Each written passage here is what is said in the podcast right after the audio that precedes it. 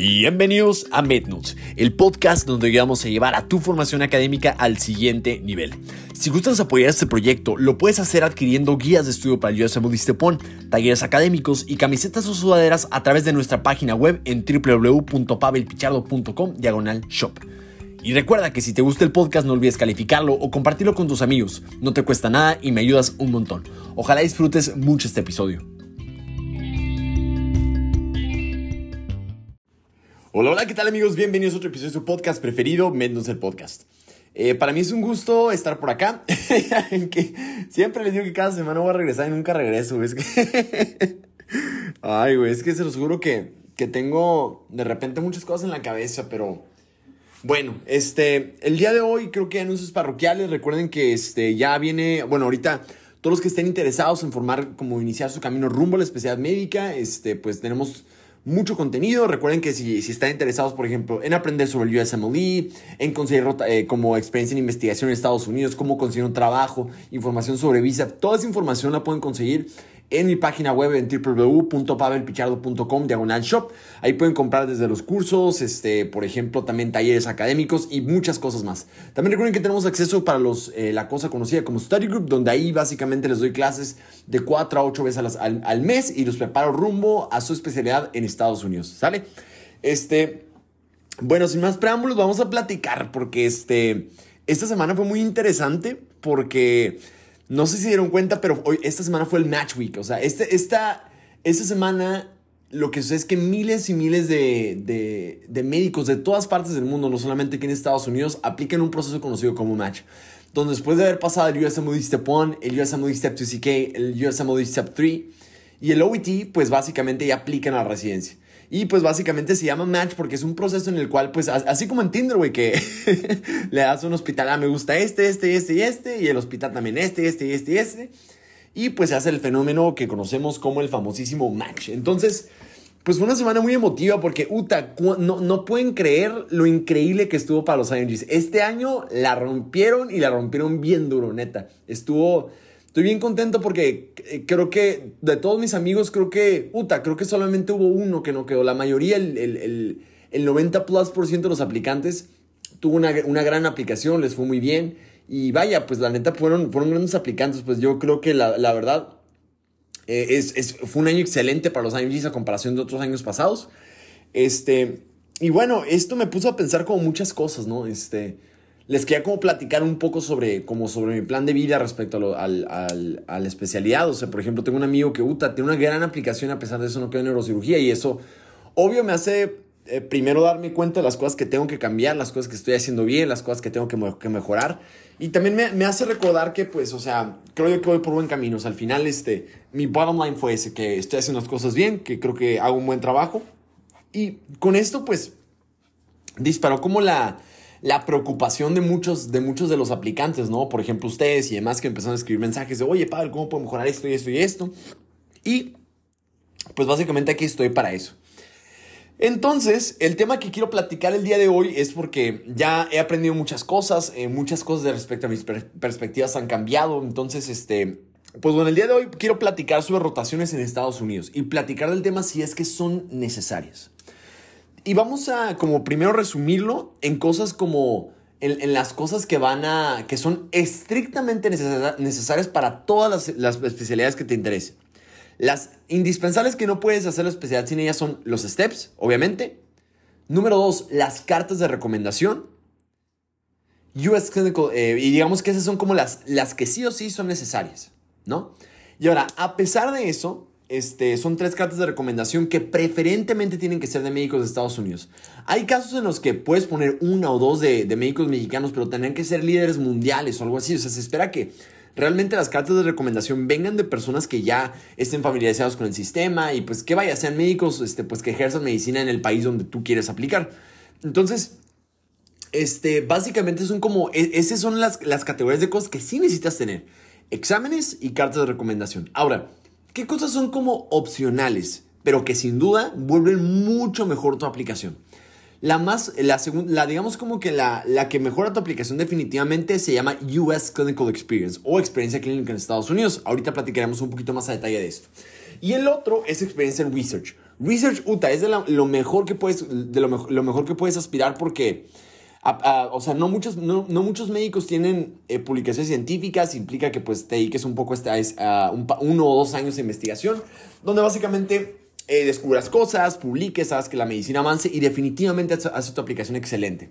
Ahora, la última parte, que es la de research, no es necesaria para todas las especialidades, sin embargo, para algunas como son las más competitivas, como por ejemplo, este, Uh, neurosurgery, plastic surgery, uh, general surgery, creo que ya dije eso dos veces, este, uh, thoracic surgery, intervention radiology, radiology, este, dermatology, casi todas las que son como, como competitivas o quirúrgicas y, y con excepción de imagen o radiología y además dermatología, son especialidades muy competitivas que la mayoría de las veces yo no he conocido una sola, un solo aplicante que haya quedado en esta sin tener investigación. Entonces, yo recomiendo la verdad que, que es una oportunidad bien importante que, si están interesados tienen que dedicarse uno o dos años para poder hacer investigación en Estados Unidos si quieren aplicar a una de estas, ¿sale? Ahora, vamos a irnos por partes. La primera parte es que, es decir, bueno, Pavel, ya me dijiste que las cosas indispensables son las cartas de recomendación. Así pero una pregunta común que me hacen es, ¿dónde las consigo? Esto como tal se hace a través de rotaciones. Las rotaciones pueden ser de dos sopas, ¿no? Las puedes hacer en forma de observership, donde básicamente solamente rotas, pasas por ahí, estás observando, pero no tienes contacto con el paciente, no hablas con ellos. Realmente solamente es un fenómeno de shadowing donde estás, vaya, siendo la sombra del doctor, ¿no? Y el otro se le conoce como US Clinical Experience, ¿sale? En esas categorías de US Clinical Experience entran cosas como los clerkships, los sub-internships, los externships o inclusive hacer un año de residencia. Ahora, ¿Cuáles son mejores en general, los observerships o cualquier otra de las ramificaciones de US Clinical Experience? Bien, como bien ya habrá supuesto, el US Clinical Experience es la forma más importante en la que tú puedes conseguir como, este, como mejorar tu currículum respecto a rotaciones, ¿no? Eh, de nuevo, recuerden que todas, o sea, digamos que los observerships, USCE o Research, ambos, te, digo, esos tres te consiguen cartas de recomendación. La única diferencia es la calidad de las cartas de recomendación. Porque algunas, por ejemplo, si alguien te conoce un solo mes, pues bueno, va a ser una carta muy genérica. Pero si alguien te conoce de años, va a ser una excelente carta de recomendación. Entonces, bajo este principio, se debe primero entender que la mejor carta de recomendación que pueda haber es de research, porque eso por lo general implica que estuviste trabajando con un neurocirujano, bueno, un neurocirujano o algún otro profesionista, yo digo neurocirujano porque es con el que estoy trabajando, perdón, pero este, básicamente, pues es parte de la naturaleza humana. Mientras más te conozcan, más, les, más te van a querer, mejor relación vas a tener, más vas a poder trabajar con ellos y va a ser mucho más fácil que tenga una excelente carta de recomendación. Entonces, esa es la mejor forma por mucho de tener una gran carta de recomendación. Research, ¿no? De nuevo, no es obligatorio para todos, pero es una forma en la que lo pueden hacer. La siguiente en, en calidad es US Clinical Experience, ¿no? Este, esta, pues básicamente, digamos que no es tan larga en respecto, porque dura uno, dos meses, dependiendo de la cantidad de rotaciones que hagas. Pero pues mínimo está evaluando también tus habilidades clínicas. Y finalmente los observerships. Los observerships pues no más rotas y, y básicamente pues tan tan se acabó. Solamente estás junto con otro doctor. Ahora, recuerda que todas estas variaciones son posibilidades de cartas de recomendación. Sin embargo, todo va a variar en la calidad de las cartas. Bueno, entonces uno, bueno, uno entiende por qué no hace research. Bueno, porque no les interesan siempre como las, la parte de, las, de la cuestión de, de las especialidades competitivas. Pero ¿qué pasa si no te interesa una, una especialidad competitiva y quieres directamente solamente conseguir las cartas? Bueno, las cartas las puedes conseguir o por USC, que no implica, ah, vamos a decirlo como nomás, subinternship o clerkships, o bien externships. El único requisito para estas, y es importante mencionarlo, es que digamos, ventajas y desventajas. Las ventajas es que te cuentan un poco más en tu currículum porque al final está rotando, eh, se encargan de ver tus, como eh, tus habilidades clínicas, eh, digamos como tu interacción con los pacientes y demás. Entonces, como todo lo que tiene que ver con USC, definitivamente va a contarte mucho más. Ahora, esos son los pros. digamos cuáles son los contras. Los contras es que primero para la mayoría, la, mayoría de estas necesitas ser estudiante para poder obtener USC o US Clinical Experience. Necesitas. Es decir, por ejemplo, yo, aunque quiera hacer un sub-internship o un clerkship, yo ya no soy elegible para poder aplicar a eso, porque yo ya egresé. Entonces, la idea es que tú, o, en un mundo ideal, si tú eres un estudiante y quieres, quieres empezar a formar tu currículum, lo mejor que puedes hacer es terminar el, US, el USMD Step 1 durante la carrera, como en el tercer y cuarto año de la carrera, para que tu último año de la carrera un mes o dos apliques para un sub internship, ¿no? Porque ya tienes el step 1 pasado. Entonces, es un requisito importante que la mayoría, por ejemplo, lo que pasa casi siempre es que dicen, ay, voy a hacer el step y que no sé qué, me quedé Estados Unidos. Y empiezan a estudiar ya que se gradúan. Y por eso ya nunca van a poder hacer USC, ¿no? Digamos, en, como lo haces en el pregrado. Ahora, una pregunta común que me hacen es, ¿se puede hacer USC si ya egresaste? Sí, pero es muy complicado. Y lo voy a decir por, por varias partes. Una de las posibilidades es hacer una cosa que se llama externship. Sin embargo, las posiciones son muy escasas, casi nunca vas a encontrar. Yo traté de buscar y buscar y buscar y no encontré nunca de, neurocirugía. La otra posibilidad es que apliques al match y que hagas un año de, un año transicional. Por ejemplo, si te interesa una rama, eh, por ejemplo, radiología o te interesa dermatología, puedes hacer un año como de medicina transicional o transitional year que es una especialidad que está, que digamos como que tiene la intención de durar un año y solamente prepararte para poder tener más experiencia y que seas un mejor candidato para el siguiente año. Entonces es una posibilidad. Y para los que nos interesan las quirúrgicas, eh, hay un equivalente que es Preliminary General Surgery, que no es, no es igual de competitiva que, que la categórica, que es, es, decir, es entrar en el camino de ser cirujano general. Parece muy difícil, pero para la Preliminary General Surgery eh, pareces muy IMG friendly, pues eh, puedes aplicar y puedes quedar y tienes que hacer un año de todo esto para poder conseguir USC, ¿no? Entonces, un ejemplo, ¿no? Yo, yo voy a aplicar el, en el, este septiembre, no el siguiente septiembre, o sea, en 2024 para entrar en 2025. Y yo cuando aplique, pues van, hagan de cuenta que pues ya tendré mis publicaciones, mis cartas y pues básicamente todo en orden. Y después de esto lo que pretenderé hacer va a ser este como... Supongamos que no quedo, que toco madera, porque claro que vamos a quedar, por supuesto que sí.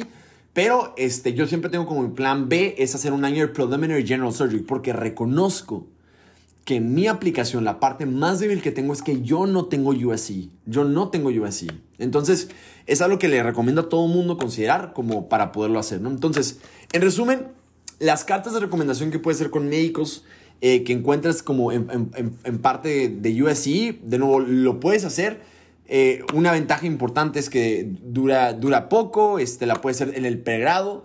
Y, eh, pero otro problema importante es que, pues, además te cuesta. Entonces, una parte es la económica, otra parte es eso, y, pues bueno, o sea, ni modo, ¿no? Es lo que nos toca a veces como, como el, costo extra, ¿no? Ahora, otra pregunta que me hacen, ¿es necesario tener USC para aplicar a una posición, a una especialidad competitiva? No necesariamente. O sea, Tener USC es algo que hace tu aplicación más fuerte, pero no es estrictamente necesario. Es decir, yo lo voy a platicar en mi caso. Hay personas que, que quedan en General Surgery, que quedan en Interventional Radiology, que quedan, por ejemplo, en Neurosurgery sin tener un año de USC, pero lo que sí o sí tienen que tener es research, ¿no? Entonces, es una parte importante que tienen que considerar, ¿no? Que, eh, digamos, como que el research es una piedra angular que siempre te va a servir. O sea, eso yo sé que la mayoría pues no les, no, les, no les va a servir tanto o no les interesa mucho, pero es algo que como una herramienta, en dado caso de que no queden, por ejemplo, en un año o lo que sea, pues definitivamente les puede ayudar mucho. Este, y finalmente tenemos la otra alternativa, ¿no? Que es los observerships. Ahora, ¿qué pasa con los observerships? Los observerships tú lo puedes hacer de estudiante o de egresado. Pero como bien te dije, el problema con eso es que por lo general pueden durar de uno a tres meses, ¿no? La ventaja de esto es que la mayoría no te piden el Step 1 pasado y por lo general son gratis. Sin embargo, vas a encontrar también agencias en las que te pueden llegar a cobrar, como por ejemplo AM Opportunities, eh, que para todos los que estén interesados en poder utilizar esa alternativa, eh, nomás que el único problema es que llega a costar como 1.900 dólares, 3.000 dólares, pues por un mes. Entonces, pues también es un, es un gasto grande, ¿no? Pero para los que estén interesados, este, tenemos un código de descuento que se llama Pavel AMO. P-A-V-L-A-M-O. Pavel AMO. Y te da creo que 100 dólares de descuento, algo así. Pero bueno, ¿cuál es el ¿cuándo, por ejemplo, sería buena idea utilizar observerships por, eh, por tu cuenta o por AMO? Básicamente, la forma más importante en la que uno puede conseguir observerships es que tú te comuniques directamente con los médicos. ¿Cómo los encuentras? De nuevo, para todos los que estén interesados, tengo también un taller que se llama Taller de Research Positions, donde ahí discuto muchas cosas que son muy importantes. Desde research, cómo aplicar observerships, cómo aplicar este, un, cómo hacer tu currículum vitae, cómo hacer una buena cover letter, cómo conseguir estas rotaciones y que puedas empezar desde ya tu camino en Estados Unidos. Este, lo puedes conseguir a través de mi página web en www.pavelpichardo.com diagonal shop. Pero básicamente tú puedes hacerlo comunicándote directamente con los, con los médicos tratantes, ¿no? Entonces, por ejemplo, yo lo que hacía era que me, me, metía a Twitter y me comunicaba con la mayor cantidad de, de, médicos este, de la especialidad de interés y les preguntaba si podía rotar con ellos. Les daba una, una súper breve reseña curricular. No, pues mi, mi, nombre es Pavel, este, ya terminé este punto, saqué esto, eh, ya tengo research experience, hice esto, esto y esto, y me gustaría hacer un observership porque admiro mucho su trayectoria. Tan, tan, ¿no? Y la mayoría te va a decir sí, no, sí, no. El único problema con, con buscar observerships gratis por tu cuenta es que tardan. Tardan, es, este, es complicado encontrarlos. O sea, es, es, un, es una... Vaya, no es algo tan sencillo de hacer porque no... No están como ready, le llaman readily available porque los puedes encontrar en cualquier parte. El único problema es el tiempo porque vas a batallar mucho en encontrarlos, pero mucho porque no todos están dispuestos a, hacer, a permitirte hacer observerships. Entonces, implica que tú lo busques por tu cuenta, muchos, muchos eh, correos de rechazo y te va a tomar tiempo, ¿no? No lo vas a encontrar de la noche a la mañana, va a ser algo que te va a tomar uno, dos, tres mesecitos encontrarlo, ¿no? Ahora, ¿cuál es la, la ventaja de otras plataformas como por ejemplo AMO? El problema con AMO, ah, y otra cosa, cuando lo haces directamente con médicos, a veces te pueden pedir este puno pasado. No siempre, pero ocasionalmente. Entonces, este, pues bueno, al final este, puedes poner una carta de recomendación, ¿no? Pero, pero bueno, y la otra alternativa son como, son como plataformas con, como AMO.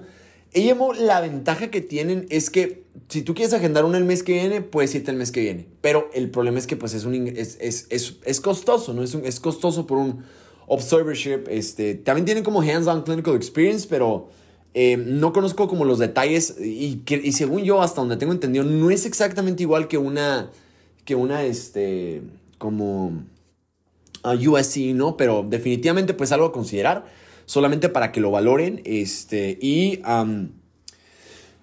la ventaja con eso es que no te piden este puno, es pagado, lo puedes hacer pronto, te, te piden esquema de vacunación, el, el, este, el, te piden el TOEFL pasado, te piden algunos antecedentes como de un currículo muy leve y así. Pero bueno, al final creo que son como todas esas herramientas que te permiten mejorar un poco tu aplicación. Entonces, en resumen, esas son como las, las formas en las que uno puede aplicar como tal, para poder este, conseguir eh, rotaciones en Estados Unidos. Básicamente, a manera de resumen, los internships o los clerkships los tienes que hacer de estudiante, tienes que haber pasado el step 1, te cuestan. Este, y los tienes que hacer directamente un trámite con la universidad. No hay universidades como, como Emory este, que, que pueden tener rotaciones y demás. Yo siempre las buscaba en Twitter y así es como me enteraba de ellas. Eh, los observerships los puedes buscar por tu cuenta, otra vez Twitter o Daxemery y te acercas a los doctores, les platicas tu historia y pues ves si puedes rotar con ellos, ¿no? Y research, pues es básicamente un trabajo, ¿no? Pero bueno, yo discuto ampliamente todo esto ¿no? en el taller de posiciones de research para que lo chequen. Yo creo que merece mucho la pena y aparte me ayudan mucho. Y pues no, este... bueno, creo que inclusive con solamente este podcast creo que puede salir como el, el, este, el beneficio, ¿no? Pero bueno, básicamente eso es como lo más importante. Recuerden que al final lo más importante del por qué hacemos rotaciones no son por las rotaciones en sí, sino más que nada por las cartas de recomendación. Porque según NRMP, las LORs o las Letters of Recommendation son el segundo factor más importante para poder conseguir tu carta de recomendación para, digo, eh, digamos como la aplicación para el ERAS y poder hacer match en la especialidad de tus sueños. Entonces, sí es muy importante que tengas estas rotaciones. Este, y sepan que es muy importante, ¿no? O sea, inclusive, por ejemplo, tengo un amigo que sacó scores perfectos en el step, de que el step 1 260, en el step, el step 2 sí que 270 plus. Y aplicó a cirugía general y lamentablemente no quedó. Entonces, este, algunos errores que yo noté en su aplicación es que primero aplicó a General Surgery, no tenía cartas de recomendación más que de puros mexicanos, y, o médicos mexicanos, y además, este, otra cosa que hizo fue que no tenía, no, no tenía experiencia en investigación. O sea, al final creo que son cosas que, pues, híjole, le, hubieran ayudado mucho, pero bueno, es como para darles un, un, recordatorio que los scores son importantes, pero hay cosas más importantes como el research, las cartas de recomendación y demás cosas que te pueden ayudar, ¿sale? Este, pues bueno, básicamente este era, el, el episodio del día de hoy. Ojalá te haya gustado mucho, que te haya servido. Recuerda que este, hay muchas alternativas y de todas maneras si tienes duda o te queda alguna pregunta, no dudes en mandar un mensajito. Yo con mucho gusto te, te contesto en un audio. Estoy más, un, poco, un poquito más activo por, por medio de Instagram, entonces si estás interesado te agradecería mucho si nos comunicamos por esa plataforma, ¿sale? Te mando un abrazo, nos vemos pronto y hasta el siguiente episodio.